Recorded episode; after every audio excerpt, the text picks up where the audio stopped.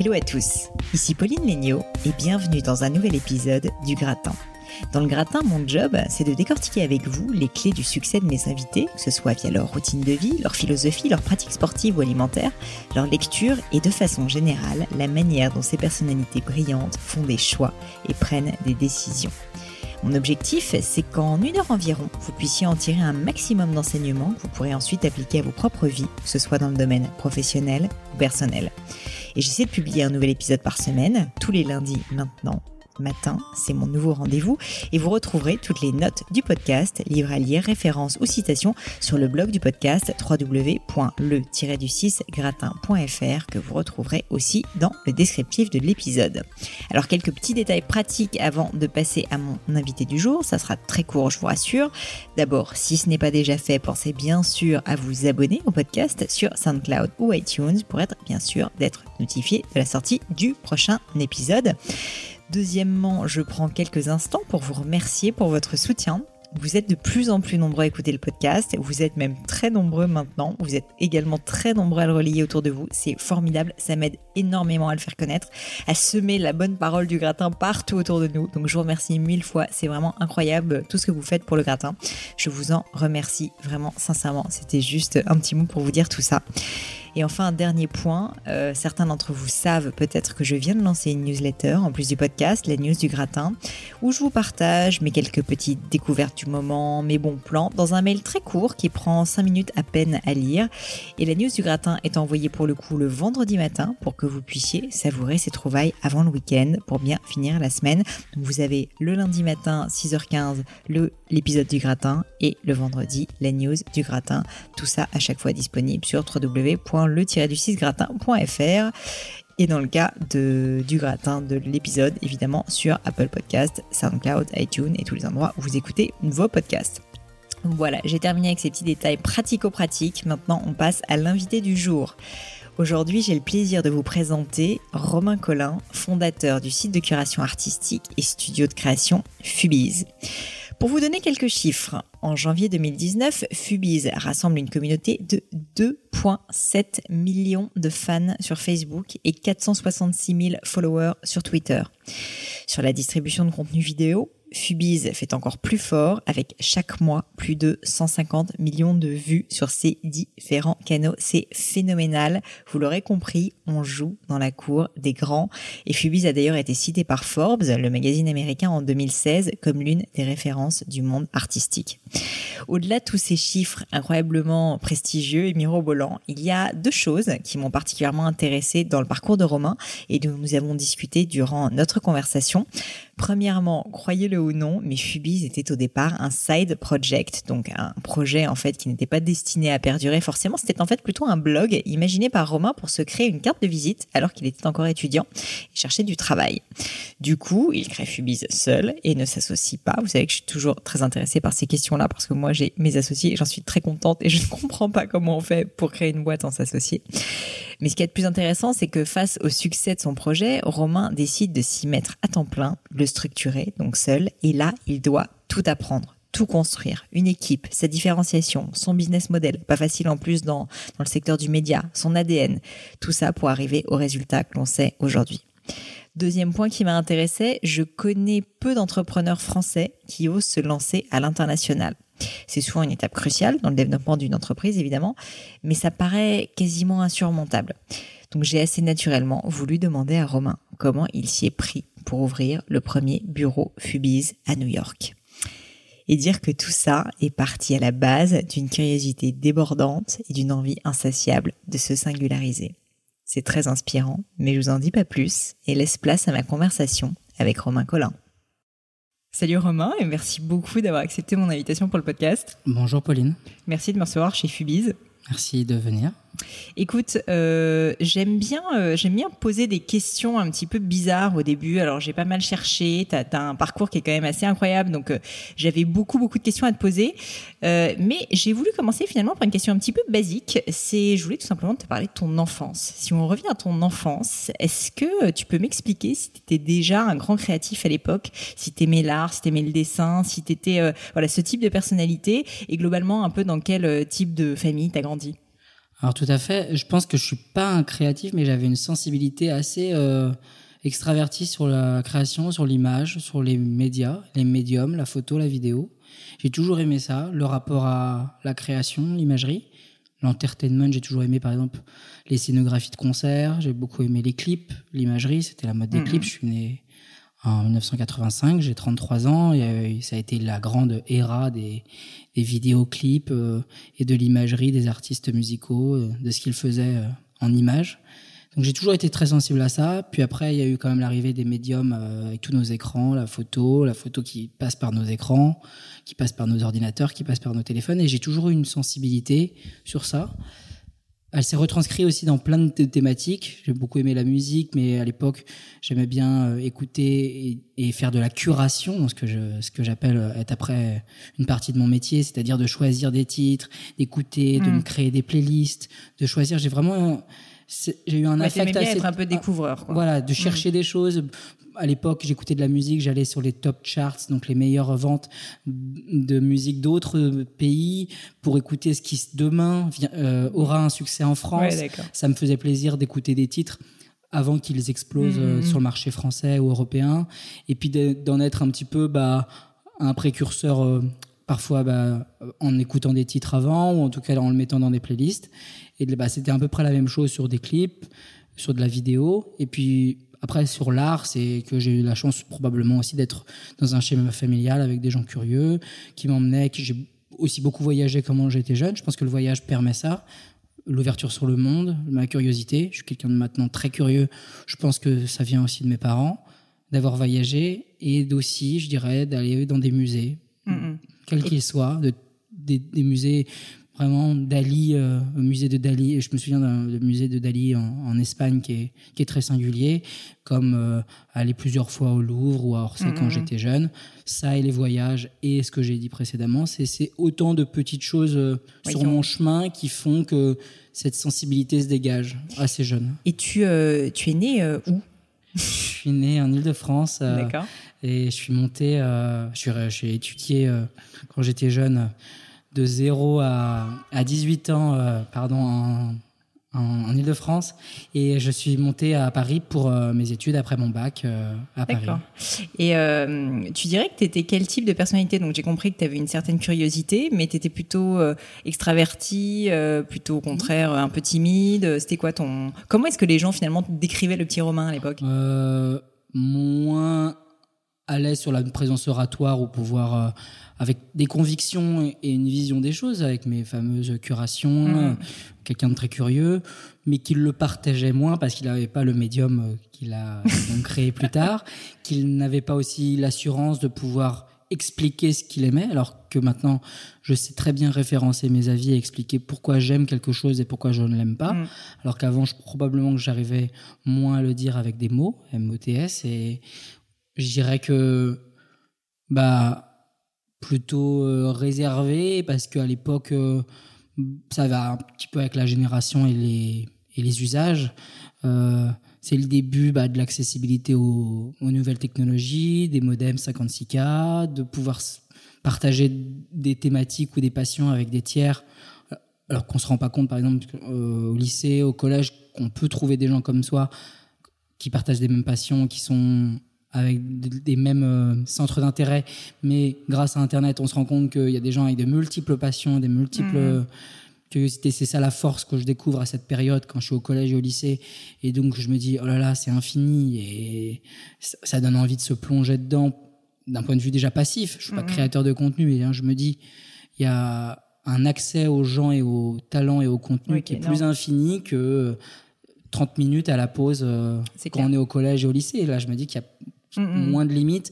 Il y a une limite géographique qui est beaucoup plus intéressante. Bon, Peut-être aussi parce que quand j'étais vraiment jeune, j'avais voyagé, donc j'avais ce truc que j'aimais toujours de Mhm. pouvoir lire des, jeux- des avis ou des contenus qui venaient de l'autre bout du monde et qui arrivaient bah, dans ma chambre ou dans mon salon, ce que la cour d'une école ne permet pas, par exemple.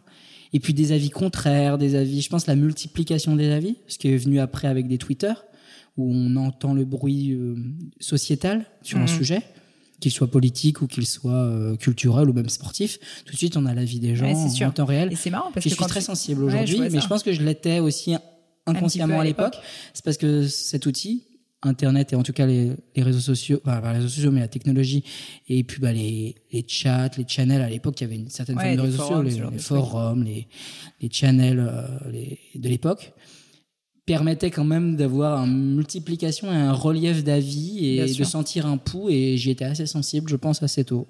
Et au-delà de ça, c'est marrant parce que quand tu en parles, je trouve qu'on sent que étant jeune, tu avais déjà euh, une certaine vista ou en tout cas une forme d'ambition. Parce que c'est vrai euh, que moi, je peux te dire que quand j'étais en première ou en terminale, je me disais pas qu'Internet était un outil formidable qui me permettait d'avoir accès euh, au plus grand nombre. Est-ce que tu dirais que tu avais de l'ambition quand tu étais jeune? Et plus largement, est-ce que tu pourrais me dire si tu avais une vocation particulière quand tu étais petit, que, que tu disais, moi, je vais faire ça?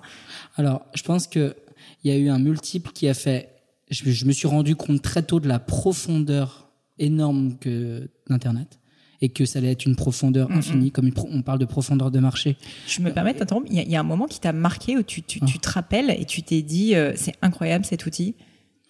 Euh, Je dirais... pas, hein. euh, quand j'ai commencé à avoir des pages en, en ligne, au début, avant, j'ai eu plusieurs formes avant de créer plein de sites web ou de choses que j'ai créées par, par la suite, je me suis rendu compte de la possibilité dans le monde réel d'avoir des revenus très vite parce que j'avais, j'utilisais des pages et on avait de la publicité en ligne. C'était pas des régies publicitaires, c'était vraiment l'ancêtre euh, bah, du display, de la publicité. On, pourra peut-être en parler. Et je me suis rendu compte quand je recevais des chèques euh, à mon nom parce que j'avais plein de gens qui venaient sur ma page. À l'époque, c'était des pages personnelles que permettaient des, des, hébergeurs euh, ou des opérateurs téléphoniques. Et le simple fait de faire venir plein de gens sur sa page quand on a 15 ans et d'avoir des chèques qui viennent de manière cyclique tous les trimestres quand on, a un certain barème rend quelque chose, une sorte d'argent de poche concret parce qu'on a fait des choses sur un écran dans sa chambre, rendrait très concret euh, la chose. Je parle de ça vraiment il y a très longtemps, bien avant euh, les régies publicitaires, bien avant euh, le modèle que j'ai créé, bien avant plein, plein d'étapes où on crée une boîte. Aujourd'hui, il y a des auto-entrepreneurs. Il y a tout un processus qui permet de pouvoir avoir des revenus, recevoir un chèque quand on est mineur, parce que juste il y a des gens qui viennent sur des pages non interactives. Il n'y avait pas de réseaux sociaux, il n'y avait pas d'Instagram, il n'y avait pas de, il n'y avait même pas d'exemple de gens qui pouvaient tirer des revenus de ça. D'ailleurs, c'était très. Aujourd'hui, les années qu'on suivi, il y a eu des modes où on s'est intéressé à des gens qui pouvaient dégager des revenus. Les blogs, mm-hmm. les Instagram, euh, oui, les, les talents. Pas. Il y avait très peu d'exemples de gens qui pouvaient dire je, je, gagne des revenus grâce à ce médium. Et moi, c'était vraiment bah, des, des, chèques comme ça de manière cyclique. Et ça venait rendre concret quelque chose qui l'était euh, encore euh, que très peu. Ouais, désolé, du coup, je t'ai interrompu, mais et la, la, profondeur et le multiple, c'était cette prof, me rendre compte de cette profondeur de l'outil, la profondeur de marché, c'est-à-dire me dire, oulala, ça va pas s'arrêter et ça va être, ça va s'étendre euh, parce que je me, je me dis, en gros, ça va être un bon choix de travailler dans ce secteur parce que je pense qu'il va être mm-hmm. euh, beaucoup plus profond sur toutes ces lignes, sociétalement, e-commercialement, culturellement, technologiquement. Je voyais un petit peu euh, je m'imaginais la, suite et pour moi, il m'apparaissait une forme de profondeur. Mm, mm. Et il y avait ce multiple de ma curiosité et de qui me permettait de voilà donc la musique, l'art, la culture, les médias et cet outil me permettait vraiment d'accès à tout. J'avais mm, j'aimais bien les médias, j'avais les audiences du lendemain euh, de ce qui se passait grâce à Médiamétrie, les audiences de télé ou les mercatos. J'avais des infos sur le sport au bout du monde, les les, des musiques qui venaient de loin, de l'accès au contenu, art, culturel. Il n'y avait, pas Netflix, mais il y avait à l'époque des Divix ou tous ces outils mm-hmm. qui nous permettaient d'écouter et regarder de la musique, euh, euh, écouter de la musique et regarder des films de manière légale ou illégale. Ça nous a quand même, je dirais, toute cette génération ouvert les yeux sur un accès à des contenus. Et ce mélange des deux, ma curiosité qui était déjà très forte sur ces sujets, et un outil aussi profond, bah, je pense que oui, ça, ce croisement euh, a convergé mm-hmm. et ça s'est matérialisé. J'y ai passé de plus de, de, temps et de passion et d'envie. Et c'est comme ça que je pense que c'est dessiné une voie qui finalement, en apparence, n'était pas finalement écrite. C'est un concours de, ouais, circonstances d'être euh, au bon endroit au bon moment avec un, un outil qui, qui, est, qui, est, qui répond bien à mes besoins. On a besoin de, Et alors justement, donc on parle un peu en filigrane de, de comment tu as créé Fubis, parce que tout ça a mené à ça, euh, qui, d'après ce que je comprends au départ, a été créé de façon un petit peu, euh, enfin, on va dire, euh, en tout cas, pas, pas assez spontanée, quoi, assez naturelle. Et en gros, c'était plutôt un blog initialement. Est-ce que tu peux me dire quelle, est, quelle était initialement l'idée de base de Fubis et, et pourquoi tu t'es lancé là-dedans? J'étais en études post-bac et je voulais créer une plateforme pour pouvoir en ne m'incarnant pas, en ne mettant pas mon nom en avant, créer une plateforme pour montrer un petit peu des contenus artistiques et avoir une belle carte de visite, quelque chose d'un peu d'une belle vitrine dont je serais fier de pouvoir dire que cette plateforme, je l'ai créée, comme j'aurais pu mmh. créer donc une association ou j'aurais pu euh, euh, écrire un livre euh, en prenant un nom d'auteur. Enfin, c'était pour avoir une, créer un, un produit, un, produit physique, palpable, culturel, créatif. En l'occurrence, moi, j'ai utilisé la partie technologique en créant un site web, ce qui était plus difficile qu'aujourd'hui d'avoir un site web avec un nom de domaine et pouvoir mm-hmm. euh, traiter des thématiques. Je parle de ça il y a plus, environ 15 ans. Et je, je me suis dit, ça va être un atout, un asset en plus qui me définira et qui me singularisera. J'avais ce besoin de me singulariser. tout à l'heure, j'ai pas beaucoup répondu sur l'ambition, mais je l'ai pas eu quand j'étais donc adolescent sur ce truc-là. Je sentais pas trop l'ambition, même si j'avais à cœur de partager bah, ma curation dans mon cercle sociétal, euh, amical. Là, il y avait quand même l'ambition de se dire j'ai envie de me singulariser. J'ai mm. envie que ce profil n'est pas comme les autres, mais pas parce qu'il est plus intelligent ou plus curieux ou euh, parce qu'il a eu une meilleure note ou qu'il parle mieux anglais, parce qu'il a créé quelque chose qui n'a pas de référent, qu'il a, a, fait quelque chose qui n'a pas encore de d'exemple, qu'il a été parmi les premiers ou parmi les premier millier de personnes à préempter un, format et il l'a fait à fond. Et j'ai cru à, en, ça pour me singulariser. Et à la base, c'était vraiment pour pouvoir mieux travailler. Et ce que je dis parfois, c'était pour euh, être employé finalement. Mm, mm.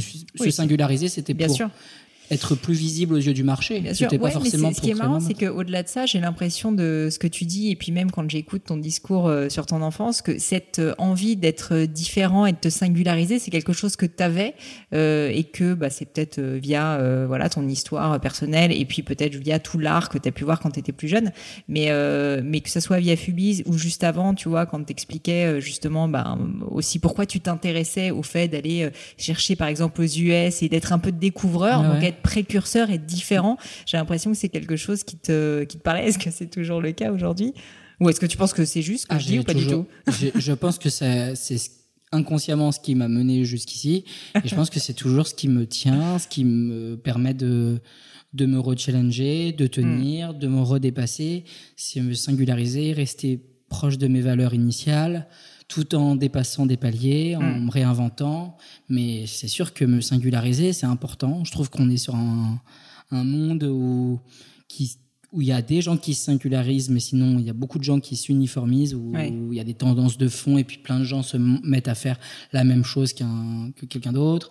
Il y a des gens qui choisissent euh, des contenus, d'autres gens se mettent à consommer les mêmes contenus. Moi j'avais, j'avais envie de, de faire quelque chose pas forcément à contre-courant, mais en tout cas de créer un courant, euh, pas forcément à contre, mais un courant différent.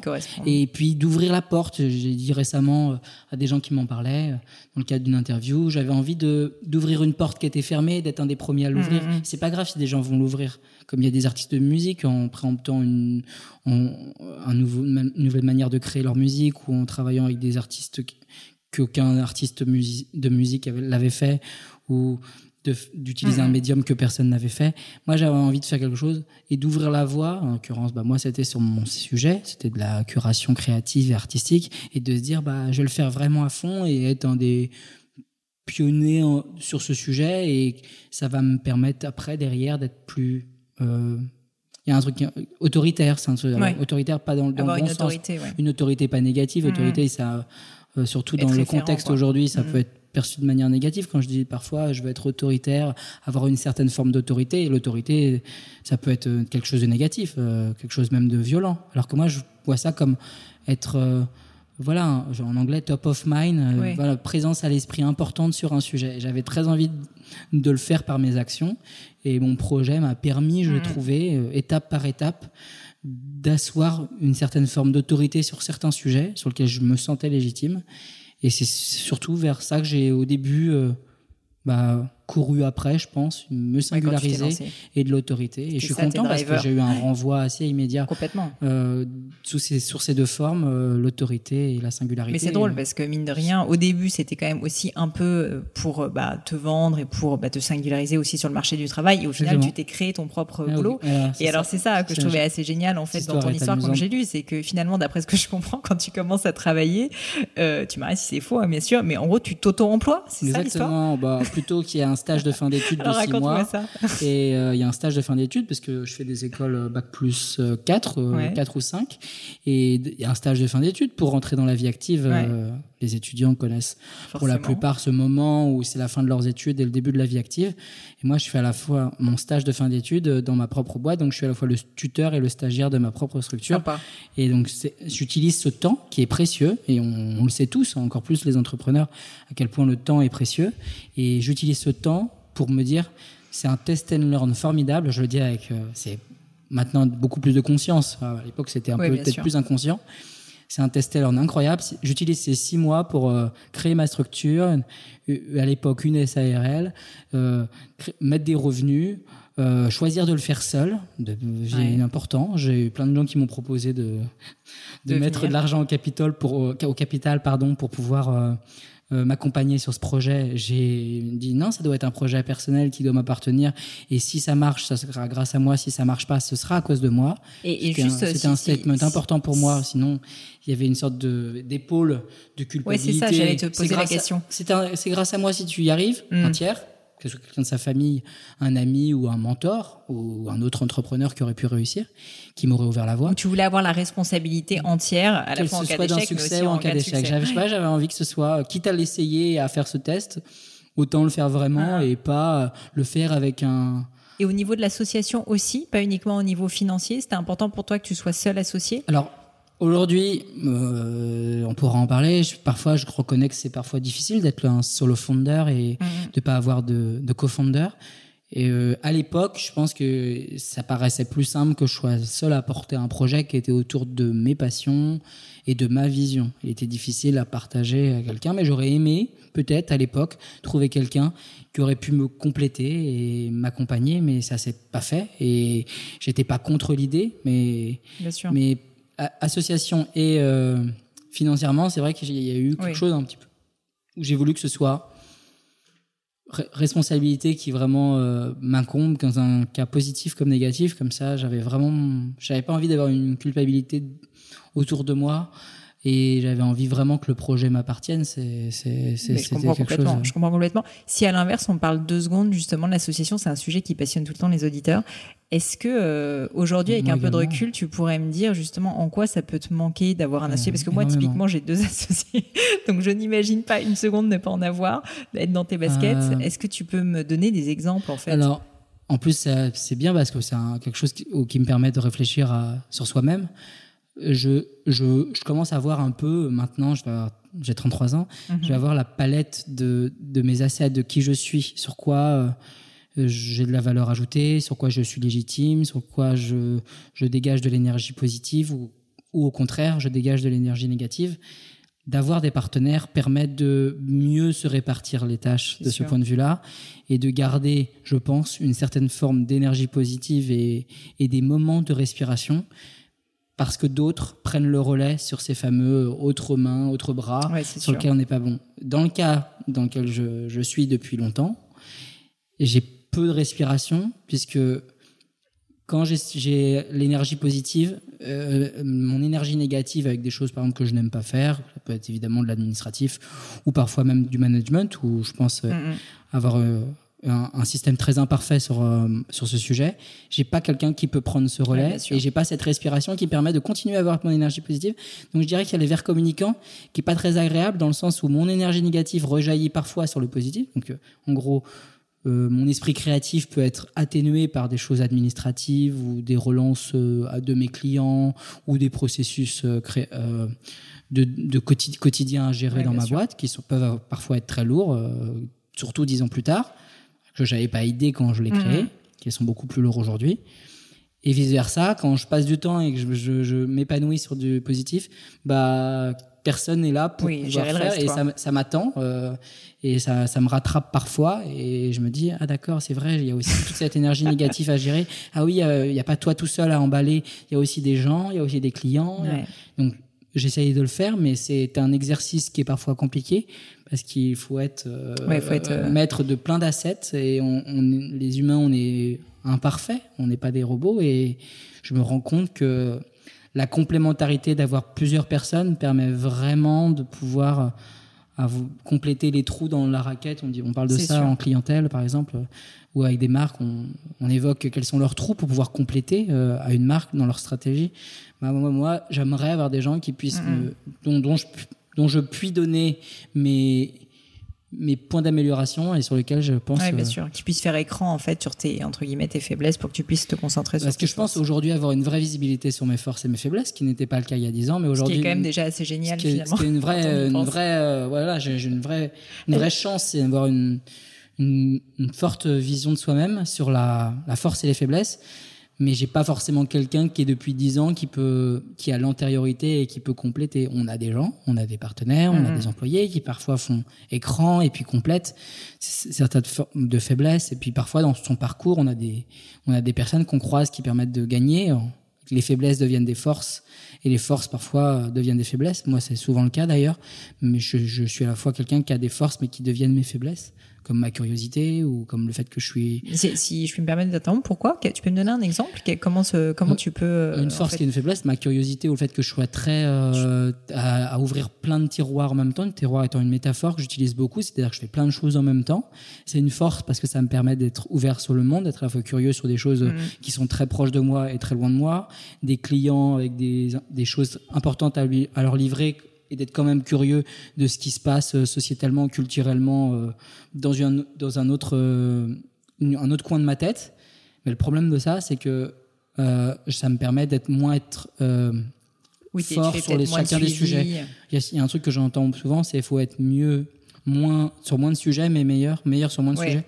Que Se concentrer sur quelques Moi, sujets. j'ai peut-être à me diluer à force d'être très curieux et d'ouvrir beaucoup de sujets en même temps et beaucoup de passion et beaucoup de. Ouais, je vois ce que tu veux Je suis dire. très passionné et très entier sur ces choses-là. Je pense que ça dilue une- m- ma capacité à, à être super euh, fort sur Mm, mm. un peu moins de sujets.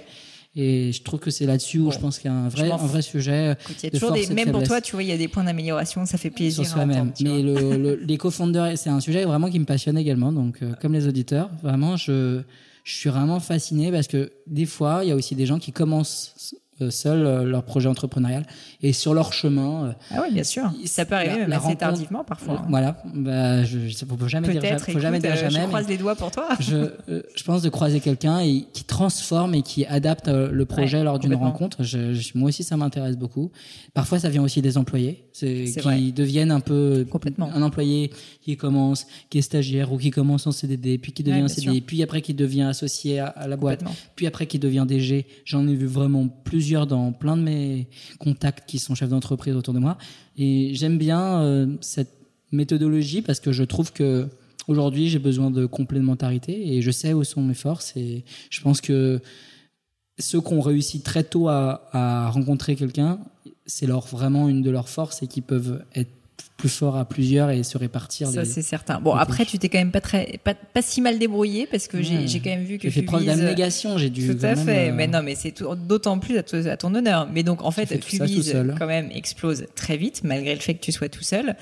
Est-ce qu'il y a eu un moment dont tu te rappelles, euh, qui est un moment un peu cliquet? Est-ce que, où vraiment, en fait, t'as senti que le truc décollait? Est-ce que tu peux en parler? Parce que quand même, au début, t'es euh, stagiaire dans ta propre boîte. Euh, Ouais, tu sors ouais, après, je, fais, je- je fais des stages aussi à cette période et puis je vois déjà toutes D'accord, les tu agences. Des stages Je fais des même. stages, je fais des stages euh, en agence, euh, en start-up. Euh, je- J'essaie de tester un petit peu plusieurs euh, lieux. Et tu gardes en parallèle le Oui, j'ai ce projet en parallèle qui est un peu quand même ma carte de visite. Les gens Mhm. aiment bien parce que euh, ils, ils peuvent se dire qu'ils ont dans leur propre structure quelqu'un qui a créé cette plateforme. Et parfois, j'utilise ma plateforme pour euh, lancer des choses que le projet de lequel- la boîte euh, dans lequel je suis euh, est en train de travailler. Donc je suis un- une vitrine qui leur permet aussi de tester des choses. Et moi, en même temps, j'apprends de cette relation-là. Je suis à la fois agence et parfois Ouais. diffuseur. Et un- je vois un moment quand même important, c'est comment je commence à avoir une régie publicitaire. Donc là, c'est, on est on n'est plus dans la petite anecdote du début où j'ai des revenus. J'ai commencé à avoir la même régie que Dailymotion à l'époque où Daily- Dailymotion a, explose et que la vidéo sur Internet explose. euh, un peu après Vimeo, mais avant YouTube, parce que Dailymotion Ouais, est arrivé sûr. très tôt avant, avant le succès de YouTube. Je commence à avoir des revenus et je vois que les nombres de contenus entrants, je parle de mon site qui est un site quand même de curation où les premières années quand j'étais étudiant, euh, c'était souvent moi qui allais au contenu, qui allait chercher les contenus les plus créatifs et inspirants dans le monde. Et puis parfois qui avait des points de relais, des tiers qui me permettaient de gagner du temps et de trouver des contenus. Et je vois quand même la bascule s'inverser à ce moment-là. Je commence à avoir des revenus. Je commence à avoir dans le même temps des contenus qui viennent à moi et aussi Ah ouais. des contenus d'une qualité. euh, En quantité, ça devient énorme. Des centaines, voire des milliers de contenus qui m'arrivent par mail ou par des, des inbox avec des euh, regarde cette série photo, regarde ce film, regarde cette publicité, regarde ce qu'on vient de produire, regarde ce qu'on vient de réaliser. Et parce que les gens se disent, on a envie d'être diffusé sur ce canal-là, par- parce qu'il n'y en a pas autant qu'aujourd'hui déjà, et parce que il apparaît être pertinent pour eux. Et en plus de ce temps-là, je me rends compte, et c'est euh, en plus que la quantité, c'est la qualité des choses qu'on m'envoie, ou des gens que j'admire artistiques, dans des labels, ou des artistes, ou des boîtes de prod, donc des films de publicité, euh, jusqu'à aller pour des, je me Ouais, souviens des sûr. films de BETC, euh, pour des Air Ça, France, j'ai demandé tes Lacoste. souvenirs d'un d'un mail en particulier que tu reçois d'une Ouais, je me marque souviens. ou- Non, peut-être pas d'une marque, mais mais euh, d'un- de- de- d'avoir de- ouais, des artistes de, de- des labels où à l'époque je reçois avant qu'ils sortent euh, le clip de Justice, euh, le clip de Pas Daft Punk, les clips de Kanye West. Ah ouais. Ou parfois je les ai avant même que la homepage de Dailymotion euh, parce qu'elle se met euh, probablement à jour toutes les 12 heures.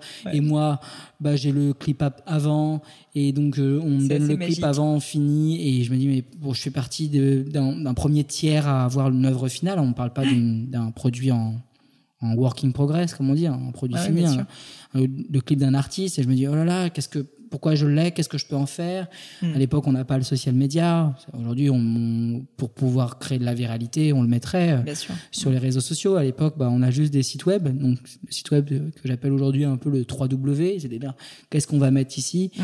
Donc, des fois, j'hébergeais euh, des, ces contenus en dur. Des fois, après, je, je, je demandais à Dailymotion, et vous, vous avez prévu de le sortir quand Alors que j'avais ces contenus avant eux, où j'étais au courant de leur date de sortie en même temps qu'eux.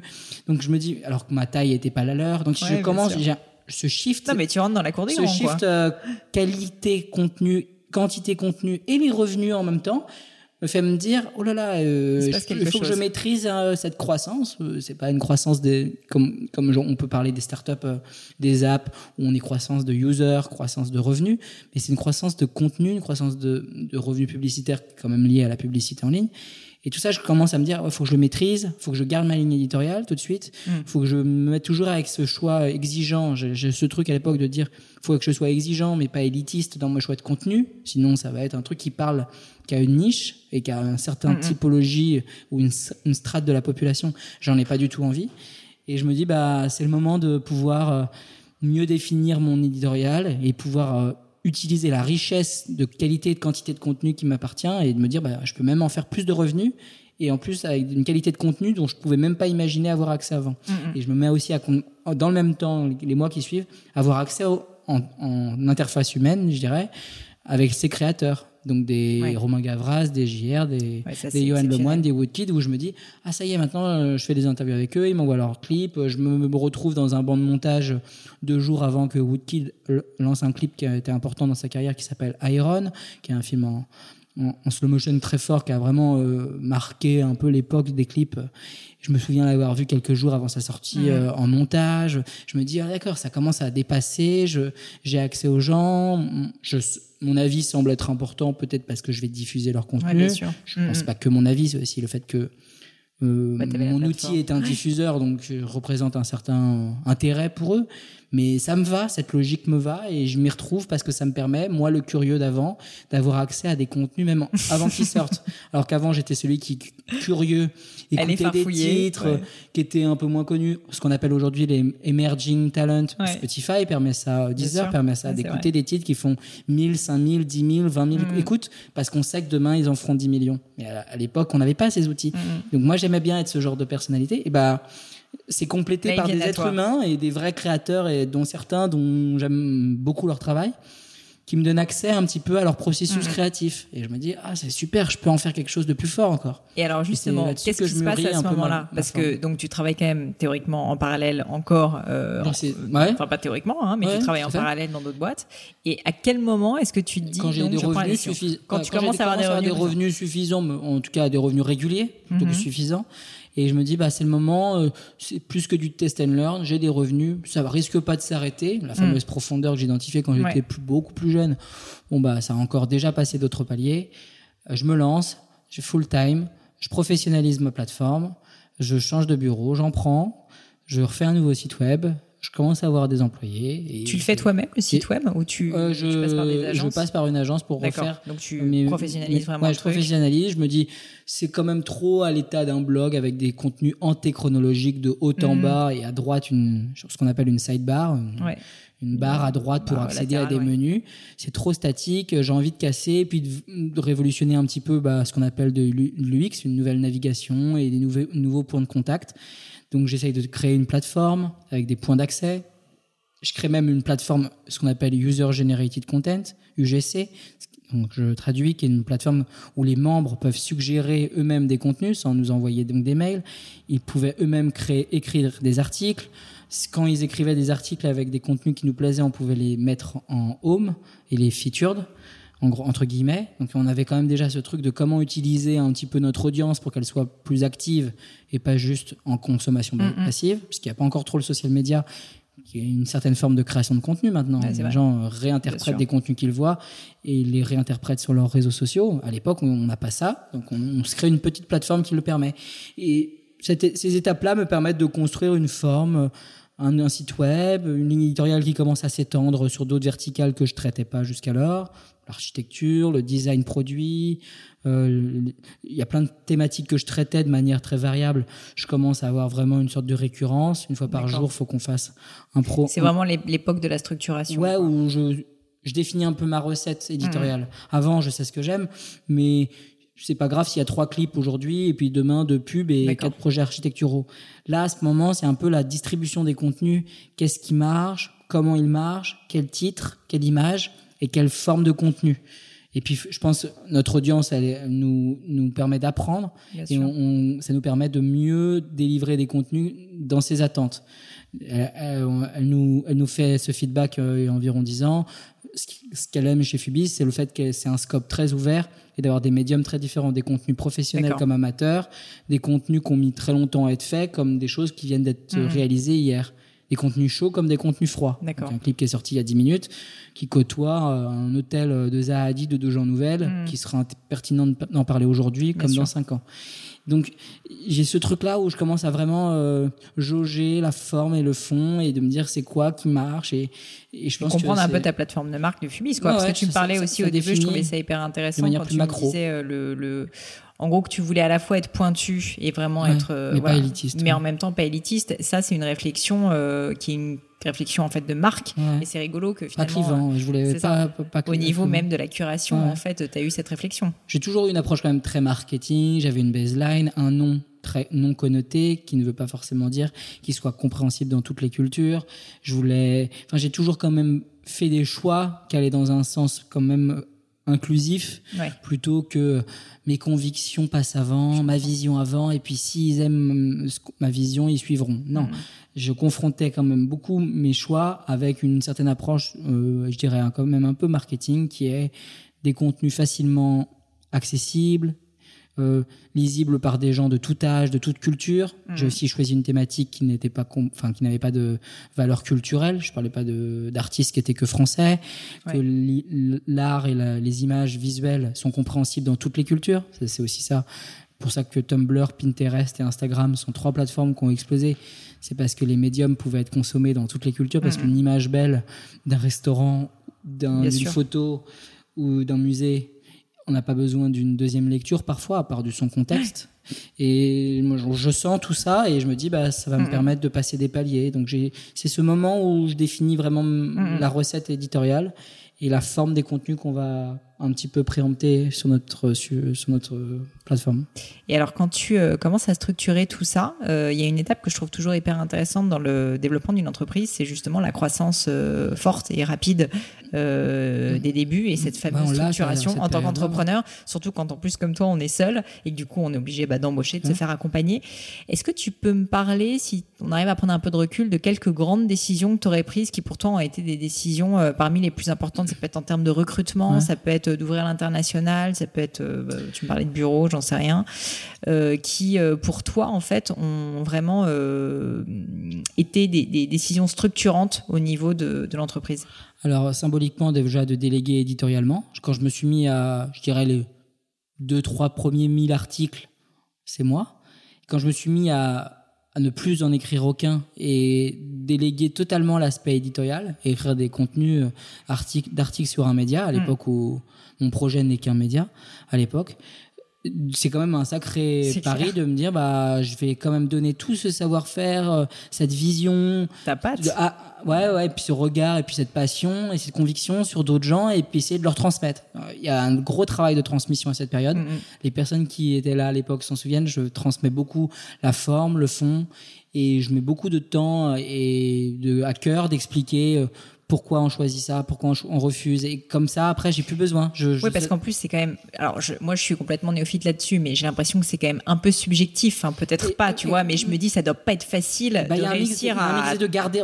C'était exactement ça, ces phases de transition pendant ces années-là. Ça a été garder vos subjectivités tout en écoutant un peu les guidelines mm. de, notre manifeste, qui est faut que le projet soit réussi sur le fond et la forme, que ce soit pas juste un projet beau, ouais. Euh, sur la forme mais qui n'est pas de fond. Et donc je donne plein de choses comme ça. Après, j'explique par des exemples. Regardez, on, on, refuse tel et tel contenu pour telle raison. Je, on fait ce contenu pour telle raison.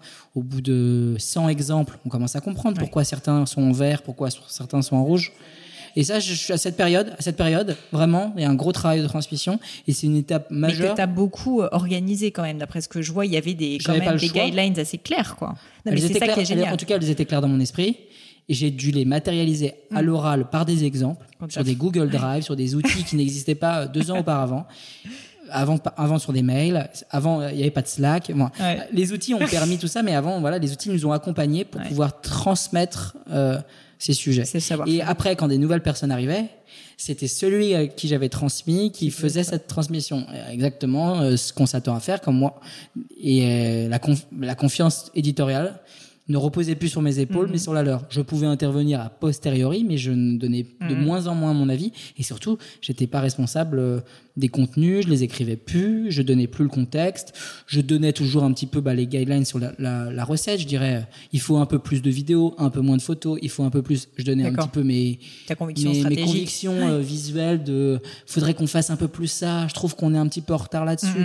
Mais les choix et le final cut ne m'appartenaient plus parce que j'avais vraiment transmis euh, ce que j'appelle bah voilà la curation un petit peu artistique à des gens et c'est une étape un peu importante sur laquelle où je me dis bah c'est cool ce projet c'est plus moi c'est des gens c'est plus un sujet qui est euh, la vision de Romain sur cette mmh, thématique, mmh. c'est la vision de Fubis sur cette thématique, ce qui est très important, même si cette boîte est très intuitive personnée, puisque je la porte, je l'incarne. Je fais par exemple ce podcast où c'est ma voix qu'on entend. Mmh, c'est à ce moment-là où quand même, c'est plus mes mots, c'est plus mon regard, c'est à la base mes idées, mais c'est plus moi tout seul. Oui, bien sûr. Et, ça, t'as mis combien de temps avant de te décider à faire Dans les cinq premières années, je dirais deux trois ans pour se professionnaliser, et dans le même temps, de trois à cinq ans, commencer à déléguer tout l'édito et commencer à se mettre à mhm. jour sur la forme. Beaucoup de choses évoluent. Les les plateformes commencent à arriver sur le social media, la vidéo, YouTube explose. Donc il y, a plein de formes qui explosent. Nous, on commence à lancer un site qui s'appelle Fubis TV parce qu'on voit l'explosion de la vidéo. Mm. Donc on fait un site de replay vidéo où on ne fait que des replays, des replays pardon vidéo de YouTube, de Vimeo, de Dailymotion en faisant une sorte de de YouTube artistique où dedans on va prendre toutes les choses qui nous paraissent intéressantes, des contenus chauds comme des Mhm. contenus froids.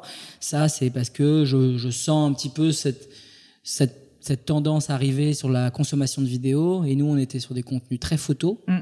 Et donc, je me dis, bah, on va créer un site dédié on va l'appeler Phibis TV. Mm.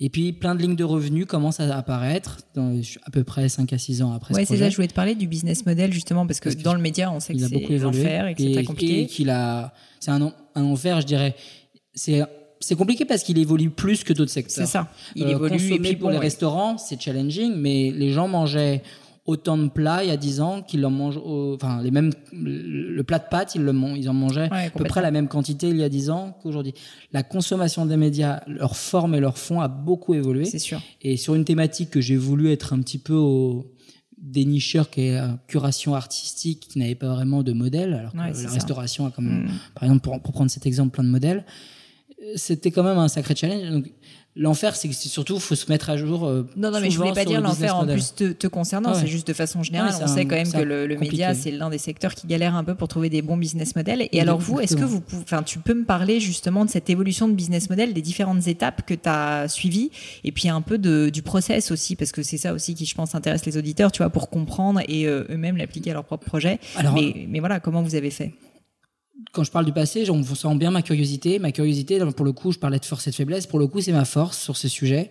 C'est ma veille. Je fais beaucoup de benchmark. Mm. Je vois beaucoup ce qui se passe. Et à l'échelle, pas du tout macro, euh, les médias qui font comme moi, Ouais. ou ce qui se passe sur les pure players et quelques grands médias en France, Le Monde, Le Figaro, le Libé, pas du tout.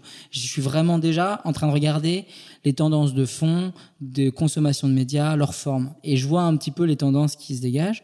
Et déjà, je vois un peu certains modèles de pure player qui m'apparaissent inspirants. Des, des, des Pitchfork, par exemple, aujourd'hui, ou d'autres si- sites web qui ont réussi, au-delà d'un site web, de, en l'occurrence, de, d'avis musical sur de la musique, enfin, de, d'avis d'albums, euh, qui mettaient des notes sur des albums et qui faisaient des news euh, juste sur le monde de la musique, avec commencer à, à faire de l'event, à faire des festivals de musique.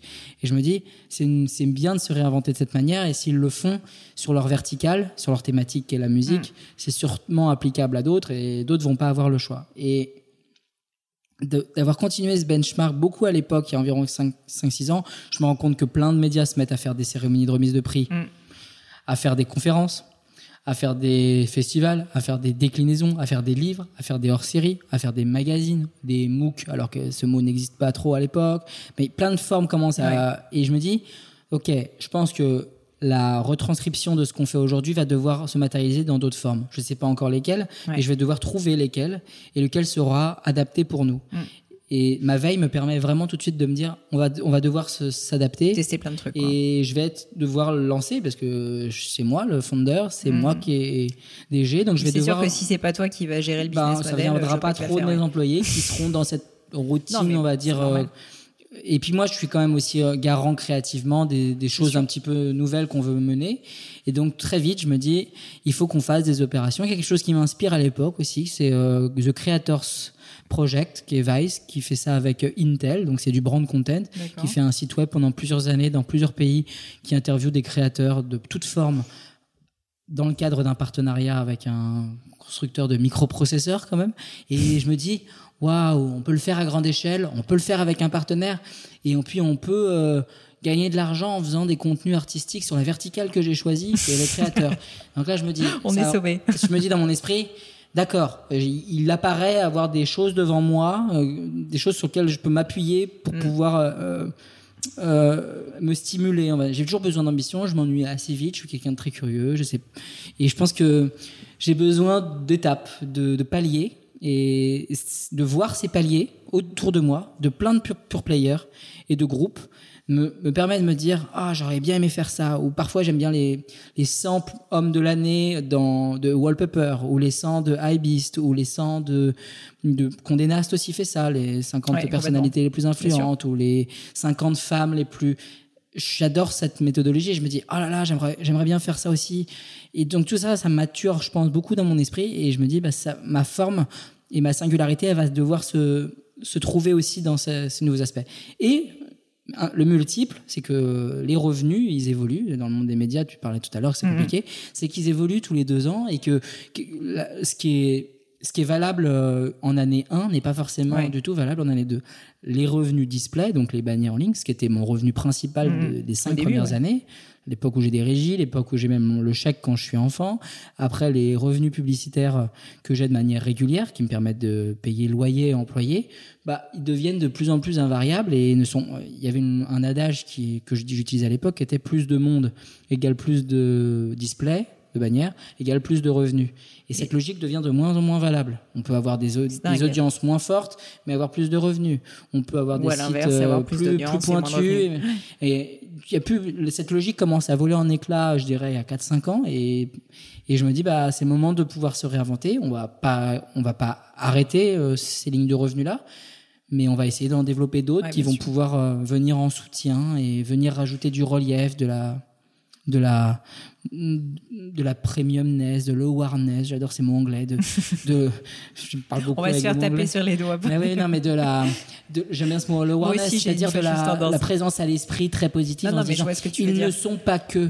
Ce n'est pas qu'un site web. Ils sont. Ce n'est pas qu'aujourd'hui euh, plein de gens sont ont des pages Facebook. Non, non, mais ce n'est pas qu'un page. Ou Mm. alors le gratin. Ce n'est pas qu'un podcast. J'avais, j'avais envie de ce truc. Ce n'est pas que. Ouais. Et tout de suite, je me dis, la solution, c'est développer d'autres choses, d'autres formats qui peuvent porter mon nom, mais ça doit être un event, ça peut être une box, ça peut être une cérémonie d'awards, ça peut être Et une alors, vous avez commencé par quoi? On a commencé par des awards, une cérémonie de remise de prix non payante, à l'ère des quand même des, des, des cérémonies B2B, Cannes Lions, mais toutes les autres, ou pour que les nommés Cannes soient nommés qui est euh, le- la cérémonie pour, euh, pour les euh, publicitaires. publicités, ouais. à Cannes une fois par an, qui est la plus connue et la plus importante, qui est quand même sur ce modèle que toutes les agences et que tout le secteur est, est très à l'aise, qui est pour être nommé, il faut payer pour nommer et proposer des prix. J'étais pas à l'aise et je suis parfois encore aujourd'hui pas très à l'aise avec ce format. J'ai envie qu'on nomme, qu'on nomme des projets pour la qualité de leur, euh, leur exécution Mhm. et pas que parce que l'agence l'a soumis, Mhm. parce que si quelqu'un a oublié de le soumettre ou n'a pas les moyens de le soumettre, ça veut dire qu'on on a un, un panel de nominations qui n'est pas, euh, selon moi, exhaustif. Donc je fais un, un parti pris sur ma cérémonie de remise de prix que j'appelle donc Fubis Award, que je fais euh, du brand content avant l'heure puisque je fais spon- sponsoriser toutes mes catégories par des sponsors. Pour être très simple, la catégorie de la meilleure photographie de l'année avec Canon, Ouais. le meilleur design avec euh, HTC à Ah, l'époque c'est et un constructeur. comme, euh, Donc je me dis, ah, yeah, je peux faire des revenus en, en même temps que de créer une ligne de, re- bah, une ligne de, de projet, de, faire de l'offline et en même temps je peux avoir des revenus. Je vais prendre mes articles des 12 derniers mois, je vais regarder ceux qui ont le plus marché dans mon audience, ceux qui ont fait plus de 100 000 vues, ceux- les articles qui ont le plus de réactions, le plus de partages à l'époque Mhm. Je me, ça va être mes 10 nominés. On est bien loin, là, par exemple, les victoires, s'il y avait 3 nominés, ou, ou les Cannes Lions, c'est un panel vraiment euh, non exhaustif. Là, je prends les 10 meilleurs contenus et je vais laisser l'audience elle-même voter sur une période définie Oui, c'est démocratiser, en fait. euh, autour de mon média. ouais, ça va me permettre de pouvoir média, faire un highlight, enfin un temps fort autour de mon média, de me dire c'est le meilleur de l'année, c'est maintenant. On n'a pas choisi arbitrairement, euh, c'est l'audience qui a décidé de les no- nommer. Maintenant, vous avez jusqu'au temps pour euh, remettre des prix. On a matérialisé, on a fait un événement. C'était du brand content, on a remis les prix, il y avait tous les créateurs, le meilleur clip de l'année, meilleur architecte, meilleur designer, meilleur photographe. Ce qui était fort, c'est que c'était aussi pluridisciplinaire, ce qui n'avait jamais été fait. Et c'est ce que j'ai reproduit après sur d'autres projets. C'est ce que j'aime bien, c'est que tout ça existe un peu, mais dans chaque catégorie. Il y a des cérémonies de remise de prix dans- pour les architectes. Il y a des sûr. cérémonies de remise de prix pour les photographes. Il y a la même chose dans le monde des clips. Les MTV Awards, par exemple, qui sont les plus connus. Il y a évidemment les Grammys, les Oscars, dans un niveau évidemment dont je me compare même pas sur le cinéma et sur des, sur des médiums de prestige. Mais il n'y avait pas quelqu'un qui dénichait tous ces nouveaux médiums, meilleur court métrage, meilleur film d'animation. Oui, et puis aussi qu'il faisait de façon euh, Décomplexée, euh, non seulement décomplexée, pardon, décomplexée, mais qui aussi, euh, comme tu disais très bien, rendait ça aussi euh, démocratique au Ouais, sens je l'ai où voulu euh, tout de suite démocratique. Et, et je trouve que ce qui est assez fort, tu parlais de brand awareness et de brand building, c'est qu'en fait, c'est quand même euh, Ça a participé, je pense. bah, ça ça. participe, je pense aussi à votre image et à ce que tu disais comme Inclusif. étant à la fois inclusif mais pointu. c'est ce que je pense a permis, par exemple, cette première édition un événement, euh, 1500 euh, personnes. Enfin, déjà, on est déjà mm. dans ce truc de faire venir des gens, toutes les agences mm. qui veulent en être, comment on fait pour être nommé. D'un coup, voilà, ce rapport, euh, on n'est plus considéré, on n'est plus que un média sur lequel on envoie des contenus, on n'est plus que un média sur lequel on met de la publicité euh, quand, quand, on est un annonceur. On est plus que ça. parce qu'on peut, on remet des prix, parce qu'on a un événement. Parce que, donc d'un coup, notre capacité de réponse devient plus forte pour eux, à leurs yeux. Et d'un coup, les projets qu'on nous propose ont ce relief en plus. Mm. Pas forcément d'autres remises de prix, mm. mais des propositions d'intervention. On me demande de faire des conférences, on me demande de trouver des talents pour faire d'autres choses. Alors qu'avant, bah, on, je, faisais une partie de cette curation, mais on me demandait pas ça. Donc c'est un peu la seconde lecture que, que je recommande, c'est qu'au-delà de l'apporter la ligne de revenus, qu'on sait déjà ce qu'elle va apporter alors, au projet, alors, Entrepreneur, c'est déjà ce qu'il va lui apporter. On n'est pas à l'abri que ça ouvre quelque chose qu'on n'avait pas espéré. ça a été mon cas sur plein de lignes de revenus. Et moi, ce que j'ai voulu garder, donc, c'est la pluridisciplinarité. C'est un mot que j'utilise souvent. De, générer des projets qui gardent toutes les disciplines. De ne hmm. pas me dire, oh bah tiens, on va faire un projet, puis ce sera que les photos. Puis sinon, ce sera que les clips.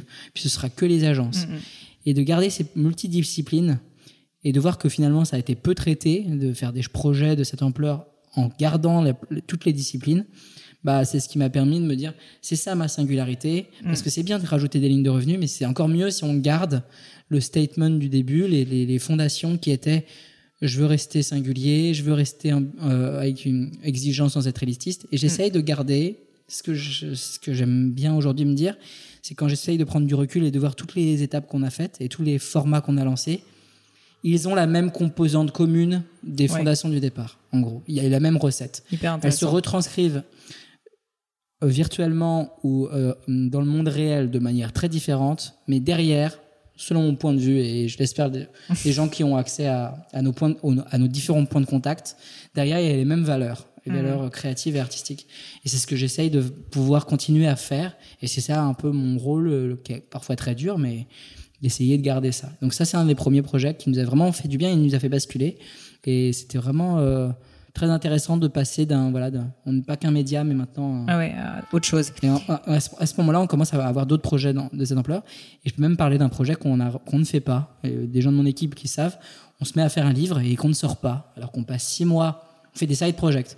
J'aime bien aussi dire parfois à des gens qui m'en parlent, mon projet est déjà un side project de mes études et j'ai toujours eu euh, envie de continuer de faire des side projects dans ma boîte parce que je sais que ce sera moteur pour mon projet principal. Mais tu sais, il y a des boîtes dans lesquelles, euh, bah, je crois que c'est Google euh, qui, est assez connu pour ça. Voilà, c'est ça qui donne soi-disant 20% du temps aux employés pour faire soi-disant de faire Gmail, etc. Ce qui est quand même assez incroyable. Je sais pas si c'est vrai, hein, mais ah, en tout cas, c'est bien de la légende. Sur Gmail, on est peut-être proche de la légende urbaine, mais certains outils importants de Google pas, ont été été pensé dans le cadre de ces moments de pause.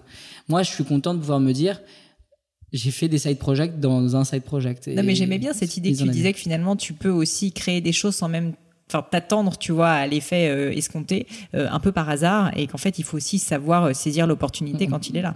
Donc en parlant d'opportunité il y a une autre opportunité dont je vais te parler c'est l'international. Je sais que vous avez ouvert un bureau à New York. c'est suffisamment rare pour être noté en fait pour une boîte quand même de, votre âge et de, taille. et de votre taille. J'imagine que c'est pas simple. Est-ce que tu peux m'expliquer pourquoi vous avez fait ça et un peu comment vous y êtes pris? Alors il y a eu deux sujets encore un peu des multiples, une opportunité et une envie de se marcher. Ce que je fais aujourd'hui, parce que cette, euh, internationalisation vient après le fait que mon média soit suffisamment mature et que j'ai commencé à créer une agence qui crée des contenus pour des artistes et pour des marques. Et ce sujet, en France, il est très bien parce qu'il a une profondeur de marché énorme je crois énormément à ce qu'on fait avec le pôle qui s'appelle donc Fubi Studio, qui est la création de contenu pour des marques avec des talents. Donc maintenant, juste pour réexpliquer, au-delà en fait de la curation, au-delà de faire des événements, vous êtes aussi maintenant un studio, une agence créative, qui a plein de marques et qui a plein de talents et qui se fait de encore plus qu'un intermédiaire qui gère des projets, qui les pense, qui les co-crée avec des talents pour des marques. Et ça, ce sujet, je, je, je, je me suis mis à le faire dix ans plus tard parce qu'on était mature sur le média, plus, plus de dix ans même. Puis, je me suis mis à le faire parce que j'ai cru qu'il y avait un vrai terrain sur plurisectoriel de travailler avec des talents de tous les univers, qu'on soit des marques de voitures, des constructeurs téléphoniques ou des marques de chaussures. de lifestyle ou même du luxe, elles ont besoin de travailler avec des talents extérieurs à leur structure, de pouvoir leur permettre de faire ça. Euh, je pense, grâce à Fubis, avoir passé des paliers et être de plus en plus légitime pour le faire. Et pour parler de l'internationalisation, c'est d'aller sur un secteur qui est beaucoup plus mature, qui a une profondeur de marché beaucoup plus forte, mais qui est beaucoup plus challenging euh, sur ce sujet. Bah, n'étant pas américain. Enfin, c'est un peu euh, toujours l'Eldorado et je sais que beaucoup bah, d'entrepreneurs bah, aiment y aller. Mais d'un autre côté, c'est réputé pour être très très compliqué parce que extrêmement compétitif. il y a deux, il y a les points, points positifs, profondeur x 100, encore plus profond parce que plus de monde, parce que plus de marques, parce que des budgets x 10. Point négatif, beaucoup plus de concurrents parce que ce qu'on fait sur le même secteur existe déjà et il y a déjà 10 acteurs. Quand parfois dans notre marché on est soit les leaders, soit les seuls, on, donc euh, on nous connaît, on nous reconnaît, soit sur nos délivrables, soit sur notre savoir-faire. Là-bas, on est noyé avec plein d'autres choses. Il faut se re-singulariser. Ouais. Euh, mot qui me tient à cœur, je l'ai dit plusieurs fois. Là-bas, j'ai à cœur d'essayer de me singulariser. Et c'est pas forcément sur la force des chiffres, puisqu'on est sur un pays des chiffres là-bas. Mm-hmm. La loi d'échelle. Là, aujourd'hui, je peux apparaître gros, par exemple, en tant que média, sur, en social media, ou même sur mes portefeuilles de talents et de clients.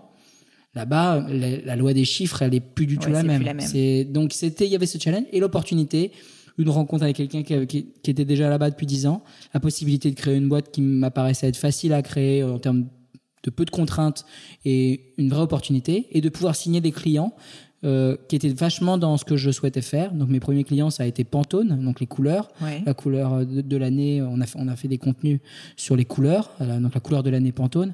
Et le deuxième client, ça a été Vimeo. Vimeo, qui est quand même celui qui m'a permis un petit peu de créer Fubis, parce que Vimeo, c'était euh, un hébergeur de vidéos créatives il y a 10 ans, et j'utilisais beaucoup Vimeo pour pouvoir moi-même, quand je écrivais des articles créatifs, bah, souvent ils étaient hébergés sur cette plateforme. Mm-hmm. Ces deux marques, par exemple, ont des bureaux pas en Europe, mais que euh, à, à, New York, à Manhattan et dans le New Jersey, et travaillent essentiellement avec des boîtes, euh, en tout cas américaines, me permettent de pouvoir voilà jouer ce jeu et pouvoir travailler avec elles sur leur marché localement, me stimule.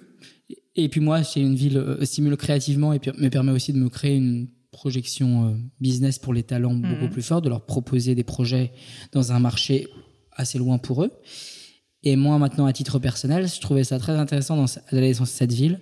Je trouve, ça, je trouve que c'est une ville très compliquée, mais très, très, très intéressante. Je trouve que c'est une des villes les plus fascinantes au monde. Bah, c'est sûr que pour un créatif, euh, je pense New que York, tu, tu Manhattan, euh, pour, pour le nombre de choses qu'ils qu'ils inventent ou réinventent ou tâchent de faire sur le retail, sur la, la consommation, la culture, euh, la création. Il y a beaucoup de choses qui sont vraiment, euh, qui m'apparaissent être pertinentes. Et je trouve que c'est un laboratoire à ciel ouvert extraordinaire, New York. Et il y a tellement de choses qui sont adaptées de New York qui euh, rejaillissent quelques années plus tard en oui, France. ça te permet euh, de, soit des tendances d'avoir une veille euh, très pointue. Ça me permet de, maintenant d'y aller beaucoup plus souvent, d'avoir des bureaux, d'avoir des gens, mm-hmm. d'avoir un réseau, d'avoir des clients, d'avoir des rendez-vous et d'avoir cette routine et cette mécanique m'a fait du bien. Ça aussi ce fameux truc d'ambition, de pouvoir passer des paliers et de me dire ah d'un coup, bah là, euh, au niveau de l'ambition, on est sur quelque chose de tellement haut que bah d'ici que je fasse mes preuves sur ce marché, j'ai du temps. T'as un peu de temps, c'est Ça me permet de me, nourrir et puis ça c'est un vrai terrain de jeu pour moi et ça nous sert euh, plus que ça nous dessert. Donc c'est si les gens ont l'opportunité de le faire, je trouve que c'est un multiple d'accélérateurs, pas forcément que pour du business moi, créativement, ça m'a permis, je suis en, passe d'essayer d'adapter un projet qui est parce que je suis allé plusieurs fois à New York ces six derniers mois. J'ai commencé à essayer de matérialiser un projet que je souhaite adapter sur le marché français et européen. Et c'est vraiment c'est ce genre de choses que j'aurais jamais pu imaginer. Bon, stay euh, tuned. ça, euh, c'est ce genre de choses où. Ouais, bien sûr. Quand je le pense, je pense pas que je vais faire. Enfin, quand je suis en train d'en parler, ça me ça m'aurait pas apparu inédit de penser que je fonctionnerais comme ça, mais à force d'aller sur ce marché et sur cette ville, on commence à côtoyer des choses, des formats et des tendances, et on se dit bah il est temps de pouvoir essayer de les, retraduire dans notre grammaire sur notre marché avec mhm. nos valeurs. Mhm. Et je suis en passe d'essayer de le faire, et je pense que c'est grâce à avoir euh, commencé à jongler et commencé à essayer de d'avoir un, œil plus accru sur ce marché. Donc euh, après, je trouve que c'est toujours important de s'internationaliser parce que ce qu'on fait localement ou dans un pays ou un marché, parfois il a un potentiel miroir ailleurs avec d'autres Ouais, je vois ce que tu veux dire. D'autres faiblesses et d'autres forces. Si on revient un peu concrètement aux étapes, parce qu'une fois de plus, euh, je trouve que c'est euh, assez rare quand même le fait d'avoir réussi à s'internationaliser. Alors, j'ai cru comprendre que vous aviez déjà, entre guillemets, des clients et puis tu as trouvé un associé sur place. Oui, tout à fait, exactement. Donc en fait, tu t'es pas lancé non plus la fleur au fusil en mode. Le, mon Est-ce qu'il y a un bon conseil à donner quand même? Parce que je pense que beaucoup de gens aussi se cassent les dents. L'opportunité m'a fait que ils vont un peu trop, trop seuls. J'ai pu le faire sans. Euh, bah, lâcher Sans prendre la de France, en, tout en me disant que bah, la France resterait ma ligne de revenu principale et de me dire que ce sera que du plus. En fait, je mm. l'ai vu comme un bonus et je me suis dit, ça va m'apporter que du plus, des clients en plus, des talents en plus, des idées en plus. Et c'est ce point, j'y tiens parce que pour moi, il est très important d'avoir des idées, des projets, parce que c'est ça ma valeur ajoutée euh, vis-à-vis des marques, des agences et des talents. C'est de leur proposer des choses euh, never seen before ou never done before, des choses jamais faites, jamais vues, et ou, d'essayer de faire un mix des choses qu'on voit qui sont faites dans une, grammaire très loin et d'essayer de les retranscrire ici. Je pense que c'est ça aujourd'hui, euh, essayer de mm. développer des choses nouvelles mais il faut pas le faire en basant son son activité principale et en cannibalisant tout son actif. Moi, j'ai pas voulu tu, tu l'as fait euh, pour avoir une opportunité, mais sans non plus tout mettre en péril, quoi. Ce qui est un bon conseil. Je et je l'ai fait aussi environ 10 ou 11 ans après mon projet. Après le début. J'ai euh. attendu quand même que mon projet soit suffisamment mature. Je me suis dit, si je dois commencer par un pays, euh, lequel est le plus adapté mm. par rapport au thème et au, au sujet que je traite et moi, je suis sur le brand content et le talent scouting. Donc, c'est de contenu de marque et la recherche de talents créatifs. Et s'il y a bien un pays, l'Amérique du Nord. même avec le marché. Euh, New York, c'était Los Angeles, New York, San mm. Francisco. Ces villes-là sont quand même des très gros Eldorado sur les thématiques que je traite. Donc, euh, c'était, parfait. Et puis, c'est une ville aussi très accessible. Des dizaines de vols par jour, seulement 6 heures de décalage horaire. Des fois, c'est aussi très factuel si c'était Los Angeles, San Francisco, mm. Portland, Atlanta, si c'était l'Asie, si c'était Hong Kong, plus compliqué. C'était pas simple, même si j'avais une opportunité. J'ai même eu une opportunité d'ouvrir en Asie. Je l'ai pas voulu parce qu'il y avait des freins. J'ai pas eu donné suite parce que c'est les accessibilités, les décalages horaires qui dépassaient les 8 ou les 9 heures. Euh, pour parler avec des clients, pour parler avec des gens localement présents dans ces bureaux, c'est compliqué. Je connais des, plein de gens qui l'ont fait. C'est plus compliqué. New York, il y a un côté un petit peu euh, encore tenable pour pouvoir suivre des projets entre la France et, New York. C'est clair. Écoute, pour euh, terminer, on n'est pas tout à fait au point de terminer, mais pour finir quand même euh, sur cette euh, partie très autobiographique, on va enchaîner, si ça te va, sur des questions que j'aime bien poser, qui sont des questions personnelles, un peu moins, un peu moins business, notamment sur ta façon de penser, de décider, de t'organiser. Et j'aime bien commencer par poser une question sur ton organisation personnelle. C'est une question que je pose souvent. Est-ce que tu peux m'expliquer à quoi ressemble une journée type de Romain? À quelle heure tu te lèves le matin? Qu'est-ce que tu prends au petit-déj N'hésite pas à rentrer dans les détails, j'adore ça. Donc euh, voilà, en gros, est-ce que c'est quelque chose qui est un peu ritualisé euh, avec de la récurrence ou pas? Et, euh, et décris-moi tout ça. Alors, j'ai pas de rituel. Je pense que je suis beaucoup mon instinct. j'ai mon rituel, c'est quand même mm, d'utiliser beaucoup les outils qui sont les outils bah, de nos téléphones, les notifications, qui me permettent de savoir un petit peu bah, mes rendez-vous, mes mails, mm. euh, quel talent ou quelle marque je voir, parce que beaucoup de mon travail se situe à rencontrer ou travailler avec des talents ou travailler avec des agences et des marques, d'essayer de bien préparer mes journées. Le matin, parfois, bah, j'essaye de profiter soit de ma fille, soit de d'essayer de faire tout ce que je peux pas faire dans mon dans mes bureaux. Donc c'est toutes les choses qui sont je dirais, des fois, je, je, travaille en dehors de mes bureaux pour pouvoir penser des choses plus long-termistes. Moi, j'utilise le bureau pour des choses très quotidiennes, donc le day-to-day, les choses qui sont très liées à l'exécution des projets, euh, la signature des talents ou tous les projets qu'on fait, mm. et puis les voilà les équipes et ce qu'on fait. Et dès que j'ai besoin de me plonger sur des trucs un petit peu plus long-termistes, me réinventer, après Fubis Award, on avait fait Fubis Talk, euh, donc une conférence à la salle Playel, la manière dont j'ai marketé aussi Fubis Studio, cette agence, il faut un petit peu avoir du recul, du, de la distance et aussi du calme et de pas être dans les bureaux, de pas être dans un, un endroit qui rappelle tous les, les, échéances, les gens qui se posent des questions évidemment, mais aussi toutes les échéances euh, dans deux heures, il y a ce rendez-vous, dans quatre heures, il y a cette réunion, la salle, elle est prise à partir de tout à l'heure. Ça, ça cadre euh, mon schéma de pensée. Donc, de temps en temps, euh, je dirais, une partie de mes matinées sont sur, sur, ce sujet-là. Et t'es plutôt euh, lève-tôt avant, avant même de commencer par le fait que tu viens le bureau ou pas Je l'étais un petit peu au début, mais je le suis de moins en moins. Je, je, je pense que créativement, je J'aime bien travailler le soir, je pense. Et il y a des choses que je me mets à matérialiser, des idées, des recos pour des, pour des marques, et je pense que je suis plus inspiré. Et quitte à faire des réunions, je préférerais euh, les faire euh, à 14h plutôt qu'à 9h. Mais après, j'ai la chance d'être en scooter, donc je fais énormément de rendez-vous euh, par jour de point A à point B. Aujourd'hui, j'en fais de plus en plus dans mes bureaux où les gens viennent dans, dans, nos espaces de travail. Mais je suis en mobilité en permanence, euh, me déplace énormément. Pendant une période, je faisais aussi beaucoup d'événements, de, soirées ou de choses le soir, mhm. euh, en plus de mon travail, donc qui me solitait à un nombre de points A, point B entre les rendez-vous de la journée, les agences, plus les soirées. Donc je dirais que c'était un mix 60% euh, en bureau, 30% en, en, clientèle ou en rendez-vous extérieur. D'accord. Et 10% à essayer de dégager du temps, de faire aussi des calls un peu stratégiques avec des gens. Euh, de discuter de l'avenir extérieur. Voilà, d'essayer de le faire de l'extérieur parce que la teneur de ces appels euh, le, le sont de plus en plus euh, bah, précis, singuliers ou confidentiels et d'essayer de pouvoir matérialiser un, peu, un petit peu stratégiquement la boîte de demain. Aujourd'hui, je suis en train de, de réfléchir beaucoup à ce comment elle va se réinventer dans les prochains mois. Donc j'ai quand même besoin de m'allouer ce temps-là pour pouvoir comment savoir si on va rejoindre. Et juste si on fait un focus là-dessus, parce que c'est, c'est, je pense, important pour. Euh, ça peut être des entrepreneurs d'ailleurs, ou même des, des corporates euh, qui, qui, ont besoin de prendre du recul sur, euh, sur, par exemple, un BP annuel ou ce genre de choses. Oui, tout à fait tu as plutôt tendance à faire par exemple des stages intensifs. Je dis ça parce qu'en fait moi concrètement euh, avec euh, Gemio, avec euh, mes, mes, collaborateurs, mes associés, euh, en général c'est vrai que ça va être soit deux jours, tu vois, ou vraiment en fait un moment où tu prends du temps et tu réfléchis et tu sais que tu prends ça là et tu te mm. mets en fait parce que je pense que tu as toujours besoin, enfin moi en tout cas personnellement j'ai souvent besoin en fait d'un moment, tu vois, un peu de, de, de descente avant de rentrer vraiment dans le dur.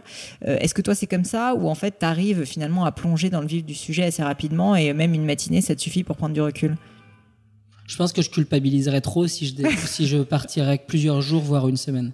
J'ai un moment auquel j'avance beaucoup, c'est les avions. J'ai la chance de, ou la malchance, parce que des fois ça m'empêche d'avancer sur certains projets, mais c'est quand même une chance de voyager, ce qui me rappelle un petit peu l'exemple d'avant où j'avais eu la chance de voyager quand j'étais plus jeune. Mm. Je continue à beaucoup voyager pour des marques, parce que je suis invité, ou parfois pour des sujets, pour des projets qu'on mène qui nécessitent qu'on se déplace, ou pour, parfois pour ma curiosité mêlé à des activations de marque souvent. quand je suis dans des avions, dans des déplacements, j'avance beaucoup sur ces projets parce que je suis dans des, en mobilité. j'ai une routine qui s'installe beaucoup plus euh, fidèle. Et tu regardes pas trop tes mails, j'imagine, ce genre de trucs. Bah, en tout cas, feuille blanche. J'avance sur des choses sur lesquelles j'avais souvent euh, hmm. repoussé. Je, des fois des mails d'être en hors ligne de, je fais que des mails et je suis pas distrait par des interactions extérieures comme le, je sais pas, du social media ou de la curation ou des, de la veille. Ou des mails entrants, euh, Ou des mails entrants qui viennent chambouler, euh, bah, ma to-do. Et donc, ouais, un vol euh, long, un, un ouais, un, un, un vol long, long courrier parfois et assez pertinent pour moi pour passer vraiment les paliers stratégiques et pouvoir répondre à une centaine de personnes, plus euh, avancer sur un BP, plus euh, réfléchir à quelque chose d'une nouvelle ligne de revenus et de la matérialiser financièrement. Donc je dirais la mobilité, ça marche bien pour moi de, de, de me déplacer. Par contre, en nombre de jours, euh, partir deux jours et, et, parce que je suis quand même vachement lié à, à répondre à ce day-to-day, donc je culpabiliserais si pendant deux jours mm, mm. je ne participerais pas au projet, au, client, même si c'est des petites actions. J'ai ce besoin de toujours euh, ah, interagir. Mes employés me disent des fois il me le redit récemment. Euh, je sais que t'as pas besoin d'interagir des fois à ce que tu fais. T'as pas besoin de répondre à minuit et demi. oui, puis ce n'est pas nécessaire, ce n'est pas si constructif. Je dis mais ouais, c'est plus fort que moi. J'ai envie mm. de d'y mettre un peu mon grain de sel ou donner mon avis. Euh, je tâche de et pourtant je tâche de me limiter, mais parfois on me fait savoir bon, tu sais, euh, là-dessus, j'étais pas nécessaire que tu interviennes. Et ils ont, ils ont en partie raison. Je devrais plutôt les laisser faire et me concentrer sur l'essentiel, qui est ce que j'arrive plus facilement à faire. Donc, parfois en mobilité ou parfois le, le, matin, mais parfois j'ai envie de regarder. Je et comprends. Puis, je suis quand même curieux vu que c'est des relations avec des talents et des marques Ouais, sur lesquelles j'ai l'antériorité. J'ai envie de savoir et puis de donner un petit peu mon Je avis comprends. sur le pour le suivi. Donc j'ai quand même euh, bon. ce besoin euh, de le faire en dehors euh, du bureau. Alors justement, on- là tu, tu parles un peu de mail entrant et on, on évoquait au début Euh, quand, beaucoup, quand ouais. déjà tu me parlais des, des, des centaines de, de mails que tu reçois par sûr, jour. sur des suggestions de contenu à l'époque. Exactement. Est-ce que tu aurais des outils de productivité que tu peux me recommander euh, qui sont un peu tes indispensables? Alors nous, nos indispensables, ils sont quand même très communs, mais on utilise pour le social media Buffer, qui est très très pratique. On a la version premium qui nous permet de tout programmer des semaines à l'avance sur tout notre social media. Donc on peut programmer des milliers de contenus à l'avance, Ouais. ce qui nous permet de mélanger du chaud et du froid sur tous nos réseaux sociaux. C'est vraiment ça, ça m'a sorti quelque chose de la tête. Sachant qu'on l'a pas précisé, mais Fubiz est quand même extrêmement Maintenant, présent sur maintenant, les parce que sociaux beaucoup- et c'est vrai notamment qu'on n'a sur pas Facebook. On n'a pas a- parlé, on peut pas On parler a parlé tout, mais époque, parce qu'on a parlé d'une époque Ouais. où le social media était peu présent, mais aujourd'hui, il est impératif d'y être. On diffuse 50 contenus par jour sur les énorme. réseaux sociaux. Et pour pouvoir le faire, on, on se dit pas tous les jours, encore 49, Ouais. encore 49. on a tout ça un petit peu programmé sur des outils. On peut un petit peu avoir la main sur la- les métriques, les chiffres. Donc c'est quand même très pratique. Donc cet outil Mhm. Donc, est très pratique pour nous. Slack, pour moi, est un indispensable dans mon travail. Il me permet de gé- gérer des gens dans des dans des rooms, dans des channels, donc de pouvoir attribuer suivant les projets ou suivant les thématiques des personnalités internes donc et juste pour externes ma expliquer, c'est un, Un outil de messagerie interne en fait. Très amélioré, je dirais, Ouais. qui permet vraiment une, une multiplication d'actions de la relance, de l'attribution, Hmm, du partage de fichiers, du, des rappels, des mémos, des stars, tout est très bien organisé. Et pour moi, qui fonctionne en tiroir, c'est un outil parfait qui me permet de tout ranger, euh, tous mes tiroirs, un petit peu comme un Gmail le ferait avec des dossiers. Mhm. Et donc c'est un, pour moi un, vraiment très outil. un- un- tous les gens de mon équipe euh, le savent, c'est un outil très important parce qu'on met tous nos projets dessus, que tous nos suivis de projets se passent là-dessus. Beaucoup de gens utilisent Trello. Moi, Ouais. j'utilise Slack comme un Trello, Mm. plus un outil de discussion, en tout cas de veille et puis de, de partage de, de ressources. On utilise tous les produits Google. Donc euh, ça c'est Google un Drive, indispensable. Gmail, Mais euh. vraiment c'est indispensable parce qu'on on a dématérialisé beaucoup aussi la relation éditoriale. Je l'ai pas dit parce que maintenant on est devenu une agence et j'ai commencé à externaliser l'édito. Donc j'ai de plus en plus de pigistes qui sont aux quatre coins du monde. On a six pigistes Ah qui sont par exemple en- à Montréal, euh, en Australie. Oui, donc vous etc. avez besoin en ils fait sont sur Slack, de, ils de sont rendre sur Google. Drive. Ouais, c'est génial. Et ils ont accès à tous les contenus, Mm. ils ont une room dédiée, ils se parlent, ils s'attribuent des sujets, ils donnent leur avis sur Google, ils peuvent hoster des fichiers, et tout ça se fait par des produits Google où on a tous accès, des gens des- du bureau, mais des gens qui sont aussi chez eux au bout du monde. Mm. Mais c'est parce qu'on a commencé à externaliser plus de dix ans plus tard, la fin de l'histoire par rapport à la transmission. On en est très loin face à la transmission Claire, quand des... on y pense, quand des- t'étais un peu euh, contrôle fric et que t'arrivais J'avais pas. peur de transmettre et, j'ai- quand même trouvé ça satisfaisant cette période de transmission euh, cinq ans après parce que j'ai utilisé cet exemple comme un moment marquant. Mais là, on, on en est loin parce que c'est des gens Ouais. que j'ai pas rencontrés pour la plupart, qui se deviennent des pigistes, qui sont aux quatre coins du monde, littéralement. Ouais, c'est que votre plateforme de marque est très claire. Et que maintenant, oui, maintenant, il y a, tout le monde euh, sait quoi peut passer et comment. Et, et puis nous, on est aussi un, des fondations, c'est toujours essayer de contextualiser ce qu'on ce qu'on fait. Que ce soit le social media, que ce soit le, le site web, que ce soit une conférence. Essayer toujours d'ajouter du contexte au projet qu'on mène pour que les gens comprennent Bien ce qu'on est en train de raconter. Donc euh, ces outils. Donc Gmail, ouais.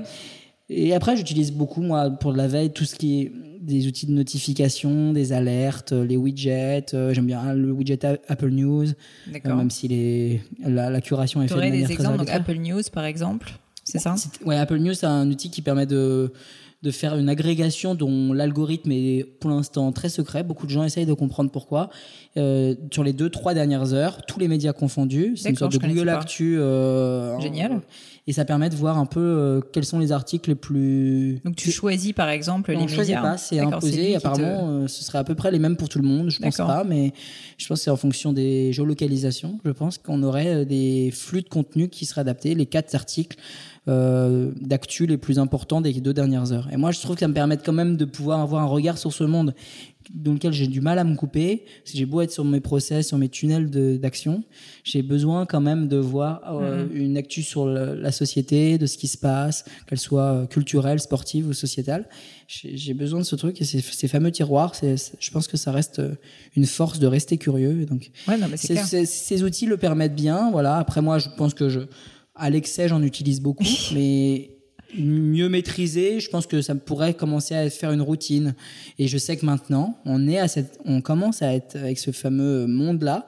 Apple a fameux dévoilé le fameux euh, timer d'application. On peut pas dépasser plus d'une heure d'Instagram, plus d'une heure de Slack. Je pense que voilà, je suis partisan. Je l'ai pas encore euh, mis en place. Mis en place, mais voilà, la maîtrise de ces outils. J'utilise beaucoup ces outils en même temps, mais je devrais les utiliser avec une certaine routine. On commence de 9 à 10 par cet outil, puis de 11 à 12 par cet outil. Mais moi, c'est... Ton côté un peu trop créatif et curieux a du mal. Exactement. C'est, je, pense que je suis un petit peu plus spontané et j'écoute un petit peu ma, passion sur ces, euh, bah alors, restons dans le spontané. Quel est le meilleur conseil qu'on t'ait donné euh, Je dirais que les conseils qu'on m'a pu me donner, c'est que il y a beaucoup de gens qui me font ce retour qu'ils me disent de, de, de, garder ma ligne éditoriale, en tout cas de les fondations euh, de valeurs que j'ai choisies.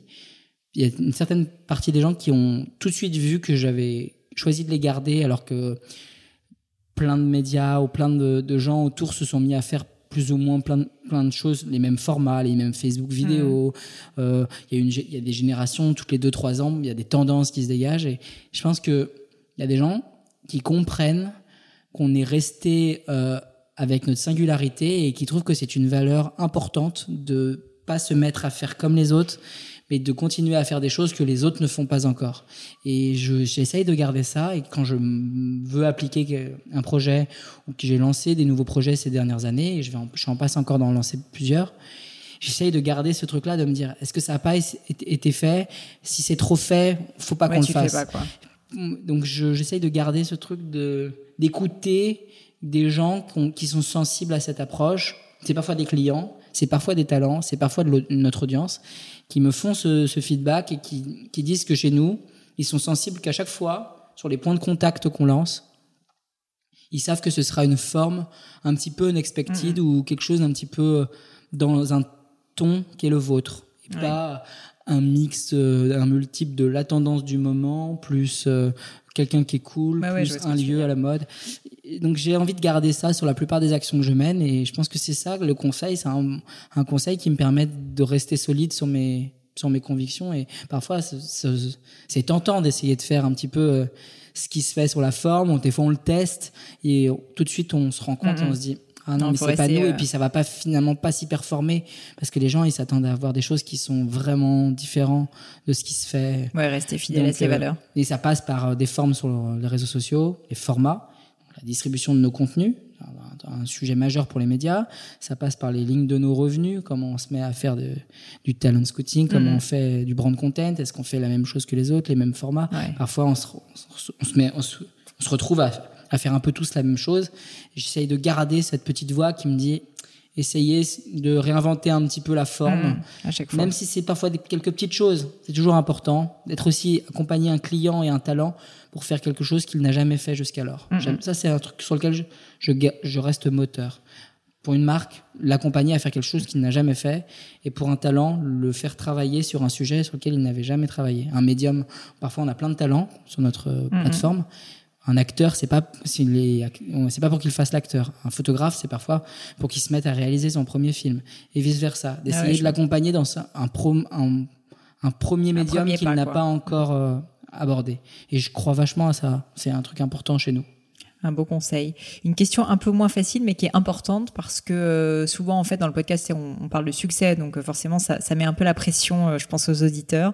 Et j'aime bien aussi parler de difficultés ou d'échecs. Est-ce qu'il y aurait un échec ou une difficulté que tu as connu à un moment, ça peut être d'ailleurs personnel ou professionnel, dont, tu peux me parler et qui t'a particulièrement marqué et qui t'a surtout appris quelque chose?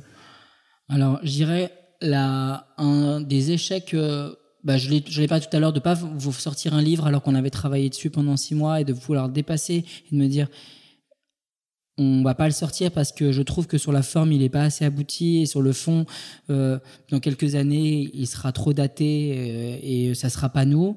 Il a fallu dépasser une certaine forme d'échec. Mais c'est un échec qu'on arrive à dépasser parce qu'on a d'autres projets. En gros c'est le deuil à, à payer. Un un de raté c'est pas grave. On en a exécuté quatre autres. En gros j'ai fait euh, quatre nouvelles lignes de revenus. J'en ai réfléchi une cinquième, je l'ai même pas tenté et je l'ai killé avant même de la sortir.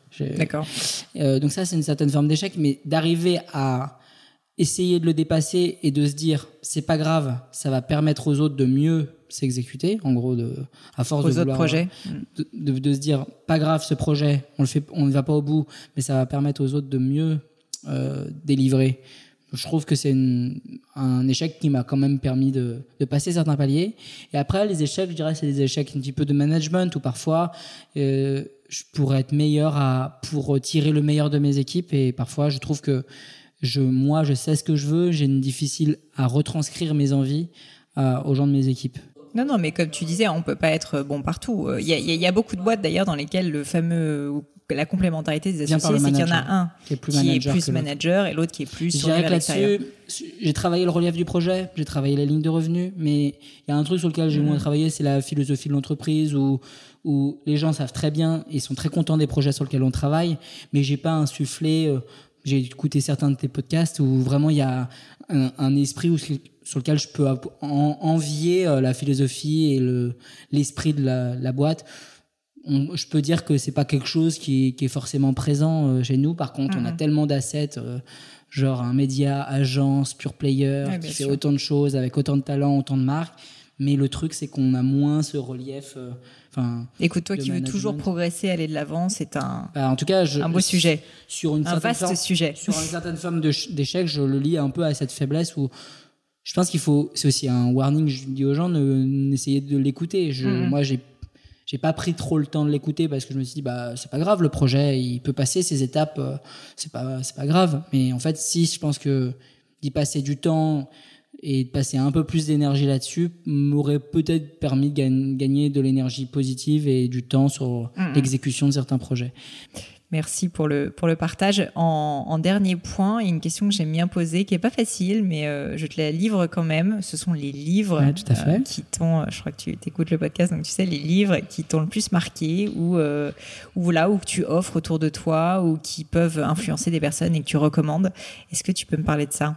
Alors, pour les livres, moi, je suis vachement sensible à des livres qui sont en rapport avec le sujet que je traite, qui sont quand même la culture, l'art, je lis peu de livres sur le management et sur la gestion d'entreprise, même sur les choses en rapport avec le stratégique, parce que je lis énormément de presse euh, spécialisée. Bah, j'ai l'impression que tu passes quand même déjà beaucoup de temps à faire de la veille, donc tu peux pas non plus. Euh, mais typiquement, Wired, tu peux pas lire 50 Wired, par jour, Fast Company, TechCrunch, The Verge, euh, tout ce genre de presse spécialisée qui me permettent quand même d'être très au courant avec des sujets d'angle. Hein. C'est pas que de l'actu chaude euh, avec le, la nouvelle app ou ou cette nouvelle outil. Il y a des choses qui quand même permettent d'apprendre un peu les, des nouvelles philosophies d'entreprise ou des, mmh. nouvelles tendances.